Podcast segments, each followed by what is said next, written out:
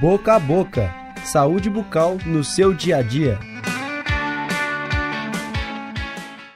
Crianças, adolescentes e até adultos muitas vezes desenvolvem maus hábitos, chamados deletérios, que podem prejudicar a saúde oral.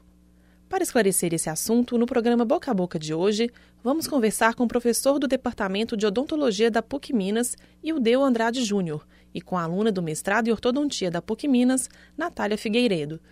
Professor Ildeu, o que são hábitos deletérios? Clara, primeiro é preciso explicar que o hábito é um padrão de comportamento em reação a uma situação específica, que pode ser herdada ou adquirida através de repetições frequentes. O hábito pode ocorrer inicialmente de forma consciente e depois de forma inconsciente. Entre os hábitos deletérios, podemos citar a sucção de dedos, a sucção de chupeta, chupar e morder os lábios, roer as unhas, bruxismo, respiração oral e interposição lingual, que é quando a língua fica entre os dentes. Os hábitos orais prejudiciais estão associados à deformação facial em alguns pacientes. A quantidade de deformação está relacionada com a frequência, a duração, a direção e a intensidade de certos hábitos. Natália, quais problemas podem ocorrer quando a criança chupa o dedo? De maneira geral, tanto o hábito de chupar o dedo quanto o uso de chupeta até os 3 anos de idade tem pouco ou nenhum efeito a longo prazo. Provavelmente a criança terá uma reversão dos possíveis problemas naturalmente. E quando os pais ou responsáveis devem se preocupar?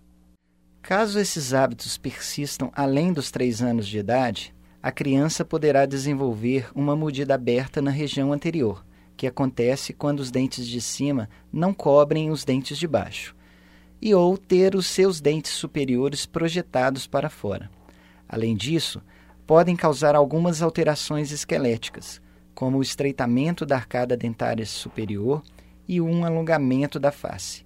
Essas consequências variam conforme a duração e a intensidade do hábito e devem ser corrigidas o quanto antes, ainda na fase de crescimento.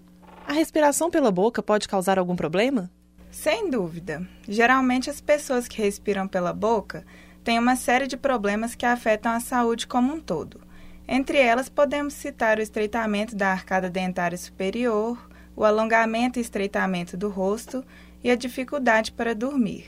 No caso das crianças e adolescentes, esses fatores podem se refletir de maneira negativa no rendimento escolar. É necessário fazer uma avaliação interdisciplinar envolvendo a odontologia, a otorrinolaringologia e a fonoaudiologia, para que tanto as causas quanto as consequências desse mau hábito sejam solucionadas. É normal a criança ranger os dentes à noite? O hábito de ranger os dentes geralmente está associado a fatores psicológicos, como estresse e ansiedade. Normalmente, as crianças não apresentam problemas dentários decorrentes desse hábito. Nesse caso, é indicado apenas o acompanhamento psicológico. Em situações mais extremas, podem ocorrer principalmente desgastes dentários, dor de cabeça e problemas na articulação da mandíbula. Nesse caso, a criança deve passar por uma avaliação odontológica para definir o melhor tratamento.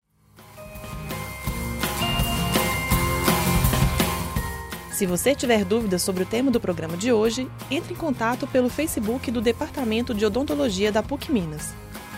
Este é um projeto de extensão do programa de pós-graduação em odontologia da PUC Minas, em parceria com a Faculdade de Comunicação e Artes. Este episódio foi criado e apresentado pelo professor Ildeu Andrade Júnior e pela aluna do mestrado em ortodontia, Natália Figueiredo, gravado em junho de 2018 no Laboratório de Áudio da PUC Minas, com apoio de João Pedro Junqueira, Wesley Diniz e da professora Yara Franco.